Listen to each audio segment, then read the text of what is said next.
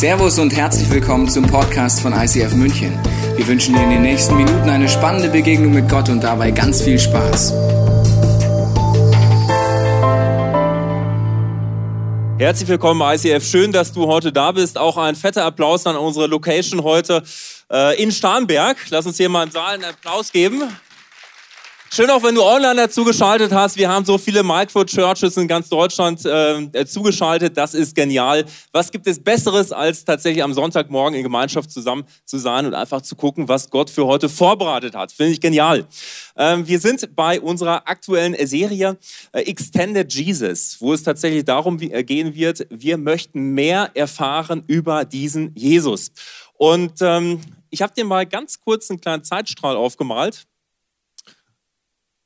von der Torah bis hin zur Offenbarung. Wenn du jetzt Jesus hörst, egal wie du jetzt zu ihm stehst, was du alles von ihm weißt, wirst du wahrscheinlich davon ausgehen, ähm, dieser Jesus ist hier zu finden in den Evangelien, weil da wird das Leben von Jesus beschrieben, da wird der Tod von Jesus, die Auferstehung beschrieben, da ist alles drin. Was wir uns aber in den letzten Wochen schon angeschaut haben, Mega interessant sind die hebräischen Schriften der Bibel, nämlich der erste Teil, das Alte Testament. Und wir haben angefangen bei der Tora, wo der Tobi dir erzählt hat, die Bibel sagt, durch Jesus Christus ist alles geschaffen worden. Jesus ist nicht irgendeine Erfindung, irgendwie ein, äh, äh, eine Person, die da irgendwo plötzlich aufgetaucht ist, sondern durch Jesus Christus ist alles geschaffen worden. Hier am Anfang erstes Buch Mose. Dann begegnet Jesus Christus Abraham, er begegnet Jakob, er, er begegnet Mose, er führt das Volk aus Ägypten heraus heraus. Äh, wir kommen zu Josua und du siehst, Jesus Christus ist in der ganzen Bibel präsent. Heute schauen wir uns an, wo er denn hier im Bereich der Propheten unterwegs ist. Ich weiß nicht, was du äh, mit diesem Begriff verbindest, die Propheten oder äh, grundsätzlich Prophetie. Es wird aber, so viel sei schon mal vorausgesetzt, heute um das Thema Spiritualität gehen. Denn du kannst nicht über äh, Propheten reden, ohne dieses Thema eben anzuschneiden. Und meine Frage tatsächlich heute an dich ist, was verbindest du oder welche Bilder hast du im Kopf, wenn du über Spiritualität nachdenkst? Ich habe dir mal ein paar mitgebracht und du kannst mal für dich reinhören, was von denen verbindest du denn tatsächlich so aus dem Bauch heraus mit dem Thema ähm, Spiritualität. Das hier sollen Tierkreiszeichen sein, das hier ist so äh, Richtung Buddhismus, da ist jemand so im äh, Universum, Weltraum unterwegs, da hast du einen äh, Tempel, das hier ist so eine tibetische Gebetskette. Was das da genau ist, weiß ich gar nicht. Das hier kenne ich tatsächlich sehr gut. Es scheint eine Kirche zu sein. Mit welchem dieser Symbole assoziierst du wirklich Spiritualität? Ich will was Übersinnliches erfahren. Wahrscheinlich, und das befürchte ich, am wenigsten in der Kirche. Und meine Frage ist tatsächlich, wie kann es dazu kommen? Wie kann es dazu kommen, dass wir einen Gott haben, der Geist ist? Wie kann es dazu kommen, dass wir geisterfüllt sein können in unserer Kirche, dass wir Dinge erleben können, dass wir mit Gott reden können wie mit einem Freund und dass wir tatsächlich denken würden oder dass andere Leute, die uns sehen, denken würden, okay, in der Kirche gibt es gar nichts zu erleben. Wie kann es sein? Das geht nicht in meinen Schädel rein. Und deshalb ist mein, mein, mein Gedanke für heute, wie wäre es, wenn wir heute alle hier rausgehen? Wir haben Gott erlebt und wir gehen raus in unserem Alltag und wir reden von den Dingen, die Gott tut. Nicht primär am Sonntag in der Kirche, sondern tatsächlich in unserem ganzen Alltag. Das wäre tatsächlich gelebte Spiritualität, wo wir nach vorne gehen, wo wir sagen, du kannst Gott erleben, er ist lebendig. Ja, Das ist mein Ziel für heute und vielleicht möchtest du dich diesem äh, Ziel ja grundsätzlich anschließen. Was wir jetzt mal machen werden, ist ein bisschen tiefer reinschauen in dieses ganze Thema Propheten. Wer würde sagen hier im Raum, auch online, mach gerne mit, wer würde hier sagen, dass es sowas wie Prophetie, Propheten, dass es das auch heute immer noch gibt? Ein paar Hände gehen nach oben, ein paar Hände gehen nicht nach oben. Spannend, oder? Werfen wir mal einen Blick darauf, was denn eigentlich die Bibel unter Prophetie versteht. Ähm, Prophetie, kannst du ganz kurz zusammenfassen, ist eine Offenbarung von Gott bezüglich seiner Sicht über die Gegenwart, über die Vergangenheit oder zukünftige Dinge. Das trägt er ausgewählten Personen der Bibel vor. Und diese Personen nehmen es mit und sprechen es zu Völkern, zu Nationen, zu Einzelpersonen. Das ist ein Prophet. Und wenn ich mir das jetzt richtig überlege, also was ist Prophetie? Eine Offenbarung Gottes über deine Gegenwart, über deine Zukunft, über deine Vergangenheit. Wie sehr lässt du eigentlich Gott da rein? Wie sehr planst du mit ihm deine Zukunft? Wie sehr schaust du auf die Gegenwart, was heute noch dran ist, wo du gerade stehst? Wir machen das relativ wenig, oder? Und deshalb ist es überhaupt kein Wunder, dass wir manchmal denken, okay, so dieses Übersinnliche, das ist was, was für die Bibel, den Leuten, den Helden der Bibel vorbehalten ist, aber uns heute betrifft es tatsächlich relativ wenig. Und deshalb habe ich dir heute eine Bibelstelle rausgesucht, das ist äh, Jesaja 53. Vorab zu Jesaja. Jesaja ist ein Prophet, Altes Testament, erster Teil der Bibel. 700 Jahre vor Christi Geburt hat er, Pi mal Daumen, 700 Jahre krasse Prophetien gegeben über einen Retter, über einen Messias, der diese Welt retten wird. Und wir werden uns jetzt mal anschauen, was in Jesaja 53 drin steht und wie sehr das vielleicht auf den Retter der Welt, nämlich Jesus Christus, hindeutet. Hier steht folgendes, verachtet war er, also er spricht jetzt von diesem König, der kommen wird, von diesem Retter, der alle, äh, alle Menschen äh, rausziehen wird aus der Dunkelheit. Er sagt, verachtet war er und verlassen. Wenn du das Neue Testament liest, wirst du feststellen, das trifft hundertprozentig auf Jesus zu. Er ist nicht als dieser schillernde König gekommen, sondern er ist als normaler Mensch gekommen, gleichzeitig Mensch, gleichzeitig Gott, der runtergegangen ist in die tiefste Gosse. Verachtet und verlassen war er von den Menschen, ein Mann der Schmerzen und mit Leiden vertraut, wie einer, von dem man das Angesicht verbirgt. So verachtet war er und wir achteten ihn nicht. Er hat unsere Krankheit getragen. Die Bibel sagt ja, dass Jesus deine Sünde tragen möchte. Er hat deine Schmerzen auf sich geladen an dem Kreuz, an dem, was er am Kreuz getan hat. Wir aber hielten ihn für bestraft, von Gott geschlagen und niedergebeugt. Doch er wurde um unserer Übertretungen willen durchbohrt. Wie kann ein Mensch 700 Jahre bevor das passiert ist, das vorhersagen, dass dieser Retter der Welt durchbohrt werden wird an Händen und an Füßen. Wie kann, wie kann er das sagen? Wir schauen mal weiter. Die Strafe lag auf ihm, damit wir Frieden hätten. Und durch seine Wunden sind wir geheilt worden. Wir alle gingen in die Irre wie Schafe. Jeder wandte sich auf seinem Weg. Aber der Herr warf unsere Schuld, da hast du es wieder, auf ihn. Er wurde misshandelt, er wurde ausgepeitscht, er wurde ans Kreuz geschlagen. Aber er beugte sich und tat seinen Mund nicht auf. Schauen die Evangelien rein. Von Jesus ist geschrieben, er sagt, ich muss diesen Weg gehen. Da ist an Petrus, der sagt, hey komm, das darf nicht geschehen. Lass uns abhauen. Jesus sagt, es muss geschehen. Ich muss diesen Weg gehen, damit diese Welt gerettet wird. Wie ein Lamm, das zur Schlachtbank geführt wird und wie ein Schaf, das verstummt vor seinem Scherer und seinen Mund nicht auftut. Infolge von Drangsal und Gericht wurde er hinweggenommen. Denn er wurde aus dem Land der Lebendigen weggerissen, wegen der Übertretung meines Volkes hat ihn Strafe getroffen. Jetzt wird es ganz interessant. Und man bestimmte sein Grab bei Gottlosen, aber bei einem Reichen war er in seinem Tod. Wenn du damals gekreuzigt wurdest, hat man dich vom Kreuz abgenommen, man hat dich auf eine Müllkippe geschmissen und da bist du verwest. Hier steht, dieser König der Welt, der kommen wird, er wird bei einem Reichen in seinem Tod sein. Bei Jesus war es anders. Er wurde vom Kreuz genommen von Josef von Arimathea. Ein reicher Mann, völlig ungewöhnlich, dass sich so ein Mann interessiert für einen Gekreuzigten. Er nimmt ihn vom Kreuz und legt ihn in sein eigenes Grab. Weil er kein Unrecht getan hatte und kein Betrug in seinem Mund gewesen war. Aber dem Herrn gefiel es, ihn zu zerschlagen. Er ließ ihn leiden. Wenn er sein Leben zum Schuldopfer gegeben hat, so wird er Nachkommen sehen wenn er gestorben ist, wird er Nachkommen sehen. Ich habe mal mit jemandem äh, gesprochen, der sich zum, ähm, zu dem, äh, zum äh, jüdischen Glauben äh, zugehörig fühlt und der hat mir gesagt, ich würde so gerne an diesen Messias glauben, an diesen Jesus, aber das kann nicht sein, dass Jesus der Messias ist. Das kann nicht sein, weil dieser Jesus hat doch keine Kinder gehabt. Ich kenne doch die Evangelien, da steht nichts von Kindern. Das steht ja auch nicht. Hier steht, wenn er gestorben ist, dadurch, dass er stirbt, wird er Kinder haben. Dadurch, dass Jesus gestorben ist, hast du die Möglichkeit, Kind Gottes zu werden. Dürfen wir alle Kinder sein. Dadurch, dass Jesus gestorben ist, hat er Kinder bekommen. Das trifft auf keinen anderen Menschen zu. Das trifft ansonsten nur auf ein Samenkorn zu, das du in die Erde steckst und einfach mal schaust, was dann daraus wird. Lass uns die letzten Verse auch noch reinschauen. Nachdem seine Seele Mühsal erlitten hat, wird er seine Lust sehen und die Fülle haben. Durch seine Erkenntnis wird mein Knecht, der Gerechte, viele gerecht machen. Das trifft auf dich zu, wenn du Jesus annimmst. Und ihre Sünden wird er tragen. Das ist die Kernmessage der Bibel.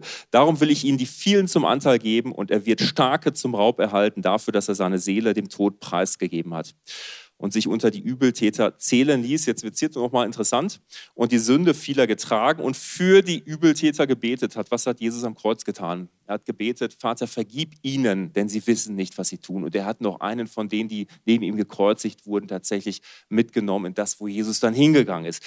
Das fasziniert mich. Das ist 700 Jahre vor Christus aufgeschrieben worden. Das ist genauso wie, ähm, stell dir vor, du gehst in eine Bibliothek, du findest da ein Buch, das ist geschrieben worden 1321. Mega alter Schinken, oder? 1321 findest du ein Buch. Und du schaust jetzt rein und du traust deinen Augen nicht und da steht, okay, im Jahr 2021, ähm, wenn die, Her die Herrschaft von Angela Merkel zu Ende geht, werden sich Grüne und FDP zusammensetzen. Kennt damals noch keiner, steht da aber drin.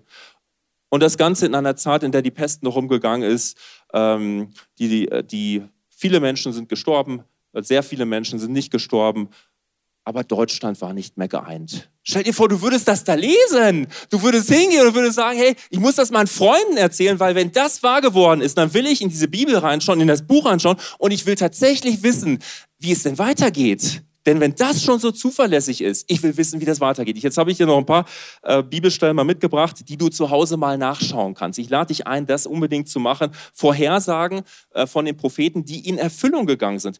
Der Retter der Welt wird aus Bethlehem kommen, wurde vorhergesagt. Micha 5. Der Retter der Welt stammt aus dem, äh, aus dem Stamm Juda. 1. Mose 49. Du hast es da eingeblendet, du kannst dir vielleicht abfotografieren. Die Eltern von Jesus fliehen nach Ägypten. Jesus beginnt seinen Dienst in Galiläa, von Jesaja vorhergesagt. Es ist genau so eingetreten. Ein Botschafter wird Jesus vorangehen. Das ist Johannes der Täufer. Jesus reitet auf dem Füllen einer Eselin in Jerusalem ein. Das sagt Zachariah 500 Jahre bevor das geschieht. Das ist Wahnsinn. Jesus wird zum Preis von 30 Silberstücken verraten. Soldaten spielen um die Kleidung von Jesus. Keiner seiner Knochen wird gebrochen. Mega ungewöhnlich damals. Dafür wird aber seine Seite durchbohrt werden. Verstehst du meine Begeisterung für dieses Thema? Wenn Gott mit uns kommuniziert, geschehen genau solche Dinge, dass er dir klaren Einblick gibt.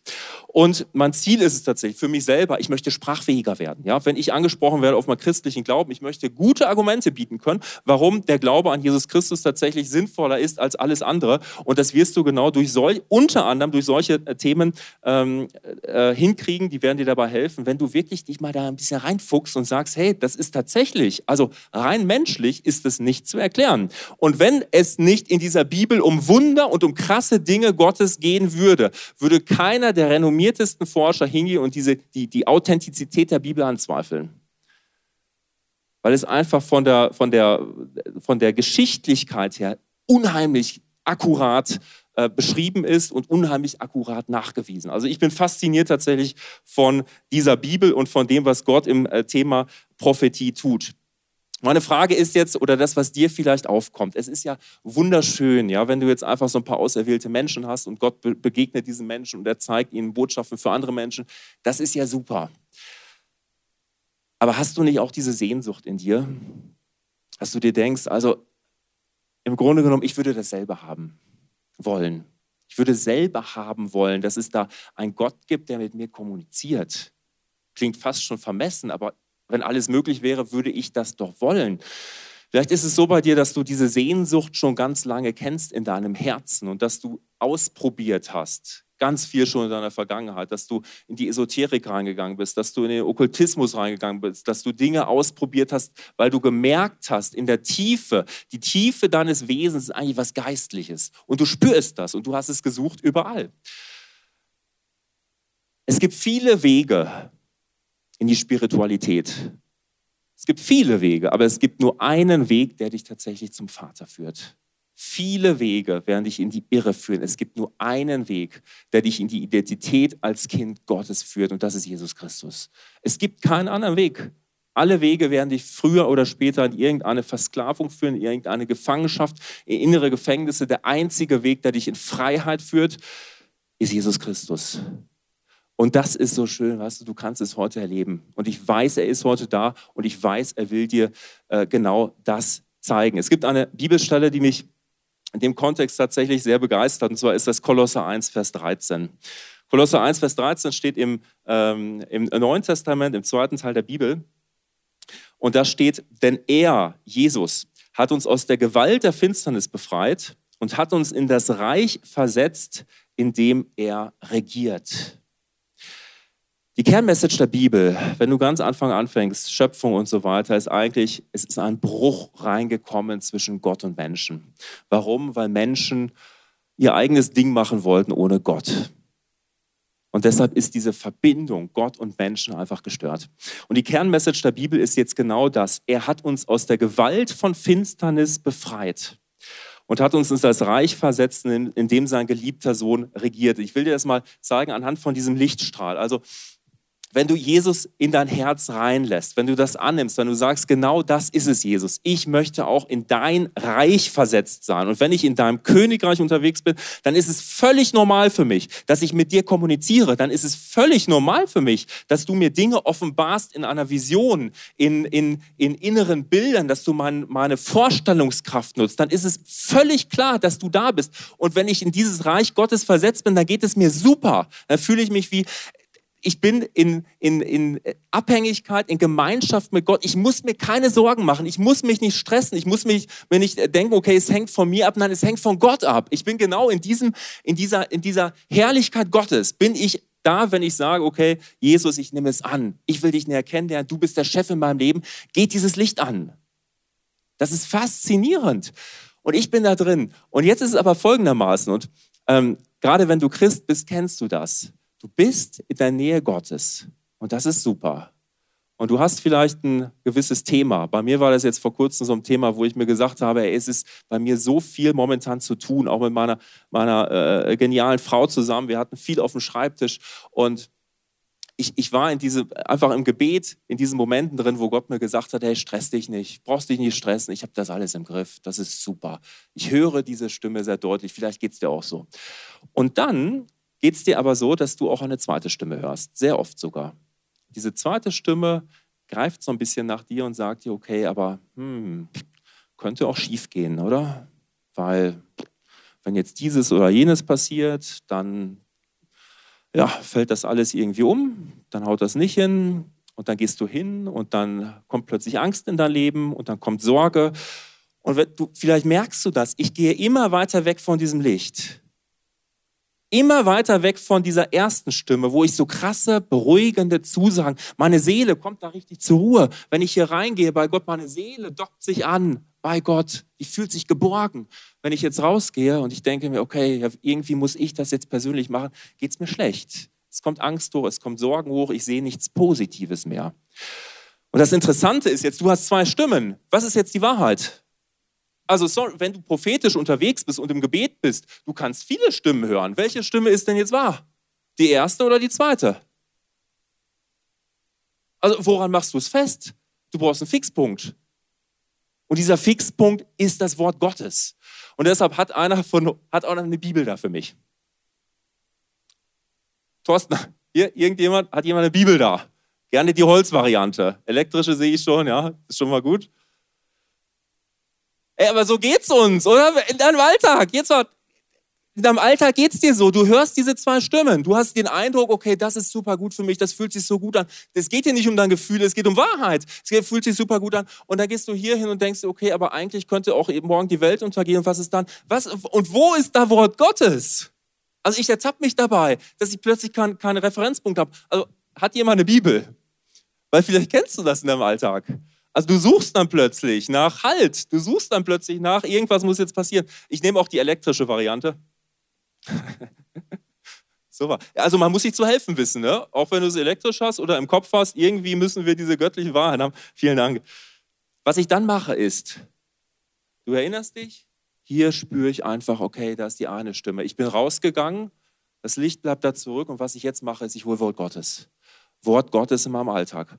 Und hier steht drin, und dann erinnere ich mich daran, okay, ich fühle mich gestresst, weil mit Christina und wir haben so viel auf dem Schirm und jetzt kommt noch irgendeine Konferenz.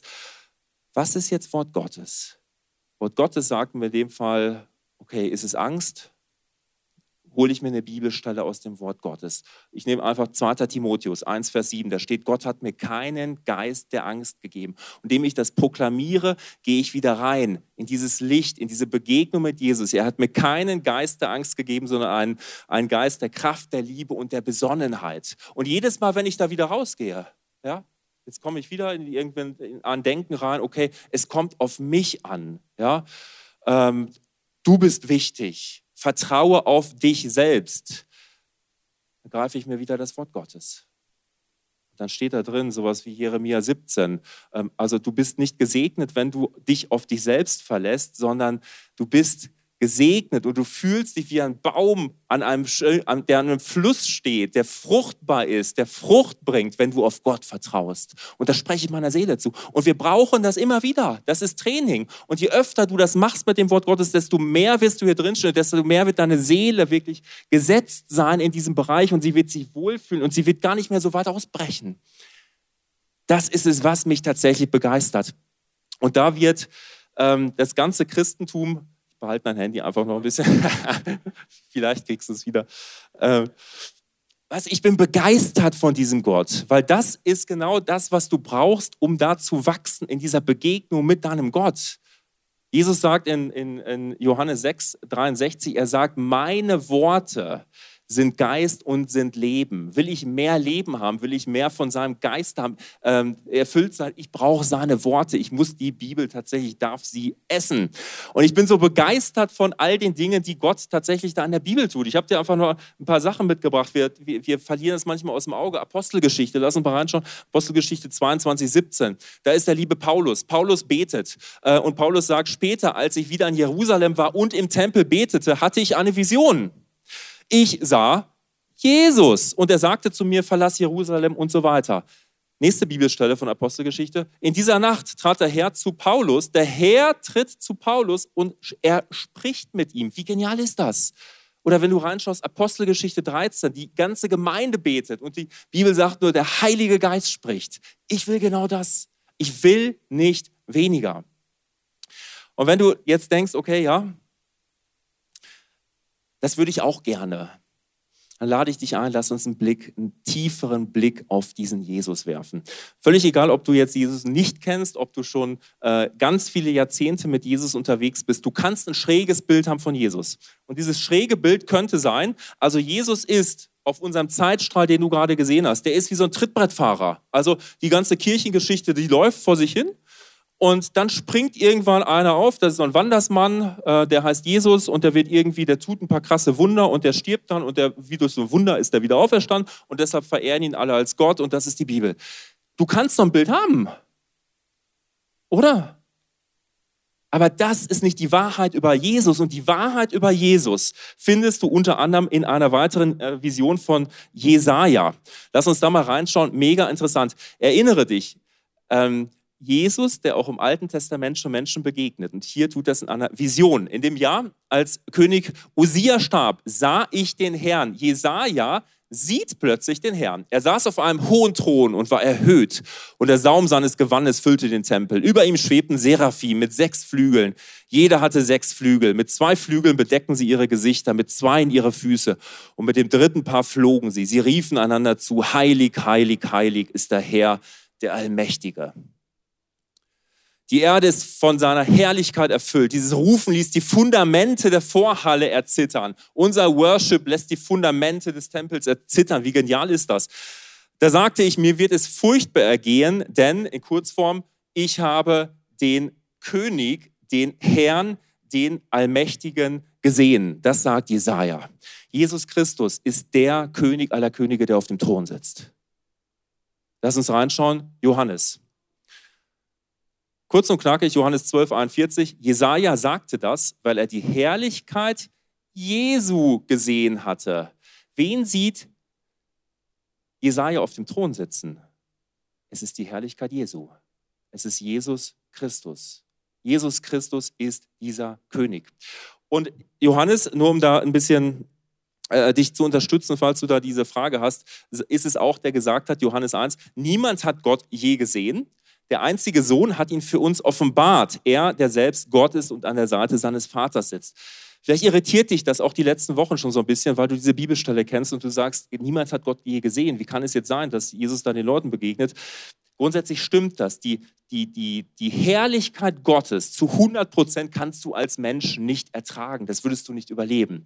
Und deshalb begegnet dir Jesus immer wieder in unverherrlichter Form, wo er dann äh, unterwegs ist, wie zum Beispiel mit den Jüngern im Neuen Testament. Ähm, und da, wo er, es gibt so eine Bibelstelle, kannst du mal nachlesen, Markus 9, da spricht die Bibel davon, Jesus ist in der ganzen Herrlichkeit Gottes zu sehen.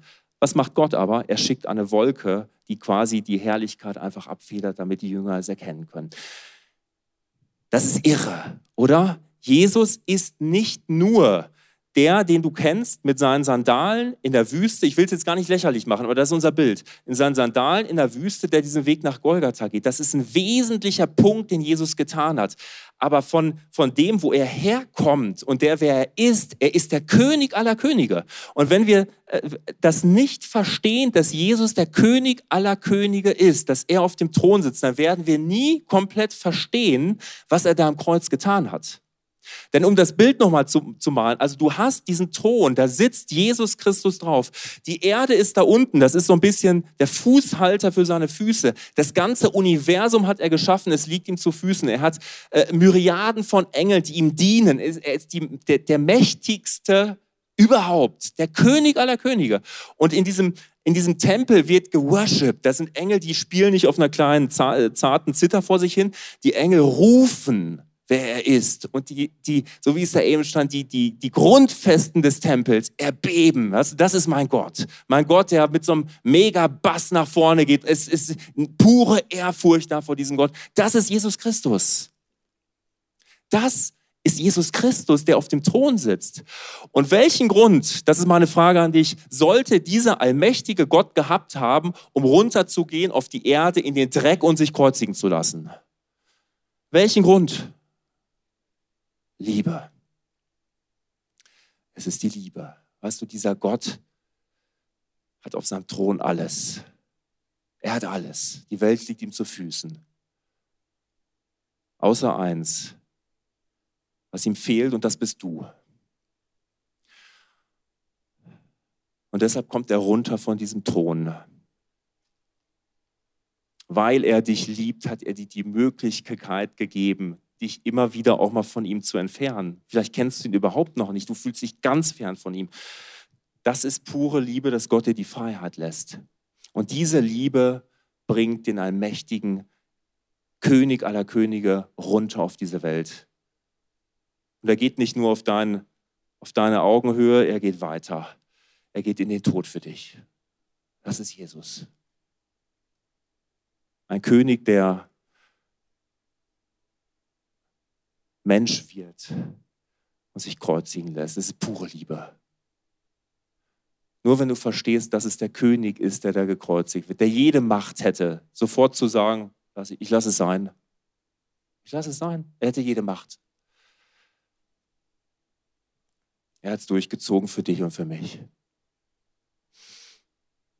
Also ich habe in der ersten Celebration, kurz vor der Celebration gebetet Manchmal ist das so, ich frage einfach Jesus, Jesus, was ist relevant für die, für die Message, weil ich möchte nur über relevante Sachen reden.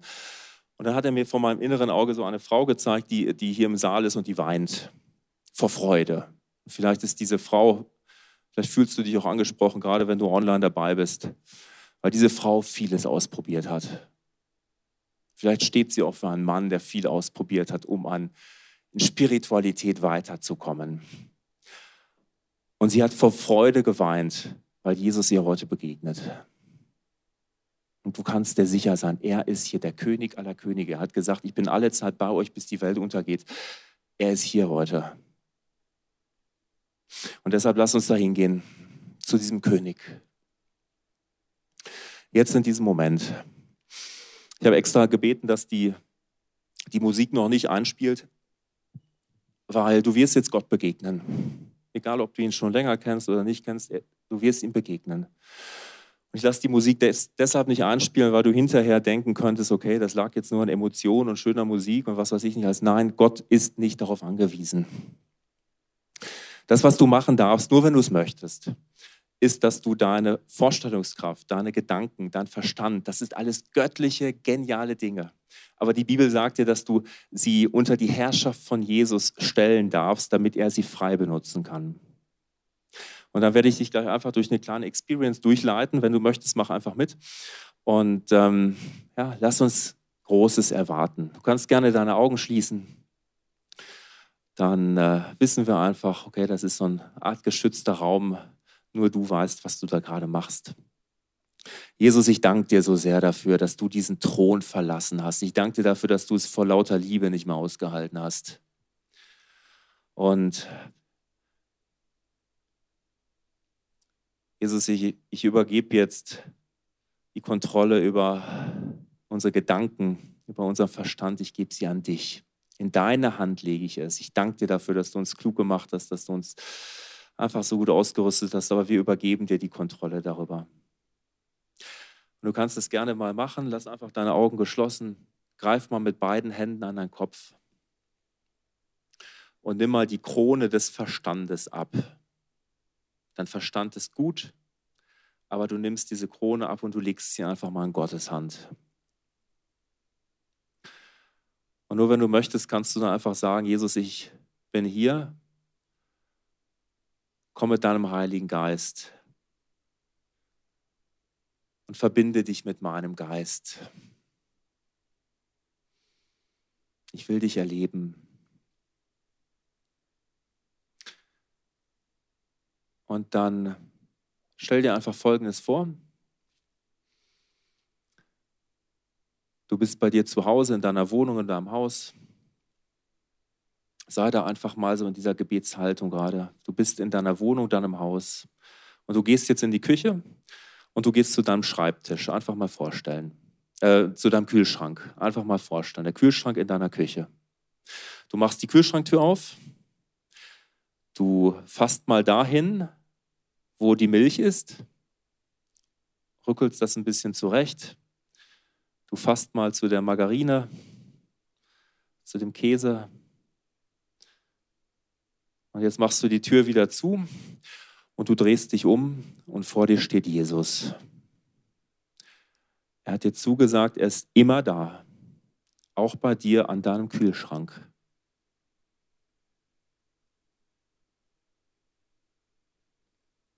Und jetzt spür einfach mal im Geiste,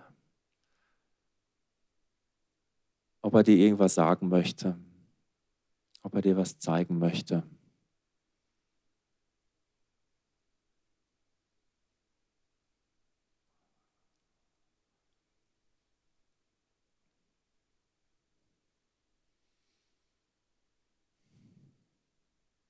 Vielleicht kennst du ihn noch gar nicht, dann darfst du ihn einfach nur einladen.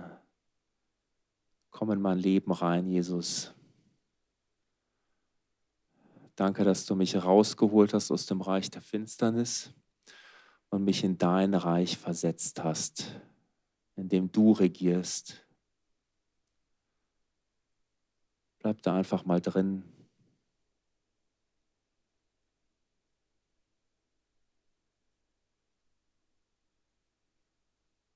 Was legt dir Jesus gerade aufs Herz?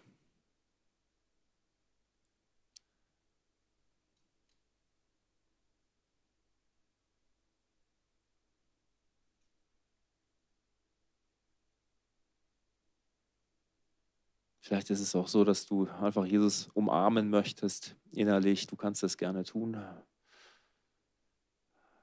Es fühlt sich an wie nach Hause kommen.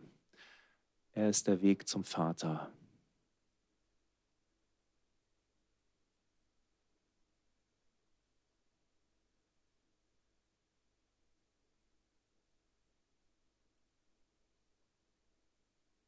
Wenn du Dinge hast, die dir zu schaffen machen, du darfst es gerne mal ausprobieren. Nimm diese Dinge mal, leg sie in seine Hand rein.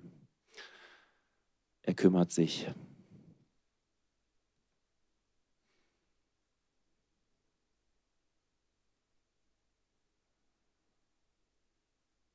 Er kümmert sich und du darfst dich einfach lieben lassen von Jesus, weil seine Liebe ist es, die ihn auf diese Welt gebracht hat. Seine Liebe ist es, wegen der er den Thron verlassen hat, wo er jetzt wieder sitzt. Es ist seine Liebe, die dich zu einem Kind Gottes macht.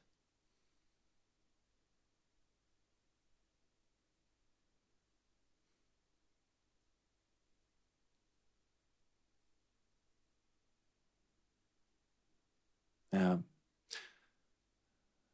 ja. Du darfst einfach anfangen, Gott vielleicht auch zu danken für verschiedene Sachen. Mich hat das Bild so inspiriert, der, der, der, Thron Gottes und die Engel und sie rufen einfach nur den Namen Gottes. Und die Grundfesten des Tempels werden erschüttert. Und das rufe ich jetzt aus, Jesus, überall da, wo wir jetzt deinen Namen rufen, wo wir uns zu dir bekennen, ähm, wo wir, da, wo wir dich loben, Jesus, da wird unser Tempel, unser persönlicher Tempel, wir sind dein Tempel, da wird er erschüttert und da wird alles abfallen von uns, was uns jetzt zu schaffen machen möchte, da wird alles abfallen, was zwischen uns stehen will, da wird alles abfallen und unter unsere Füße geraten, Jesus, was in irgendeiner Art und Weise uns von dir und deiner Herrlichkeit trennen will. Unser Lob ist es, Jesus, was diesen Tempel zum, zum, zum, ja, zum Beben bringen wird. Und ich danke dir dafür, dass wir aus dieser Haltung jetzt rausgehen äh, dürfen, beziehungsweise reingehen in den Worship. Und du darfst einfach da jetzt drin bleiben. Geht da gar nicht mehr raus. Bleib da die, deinen ganzen Alltag drin und lass uns gemeinsam worshipen.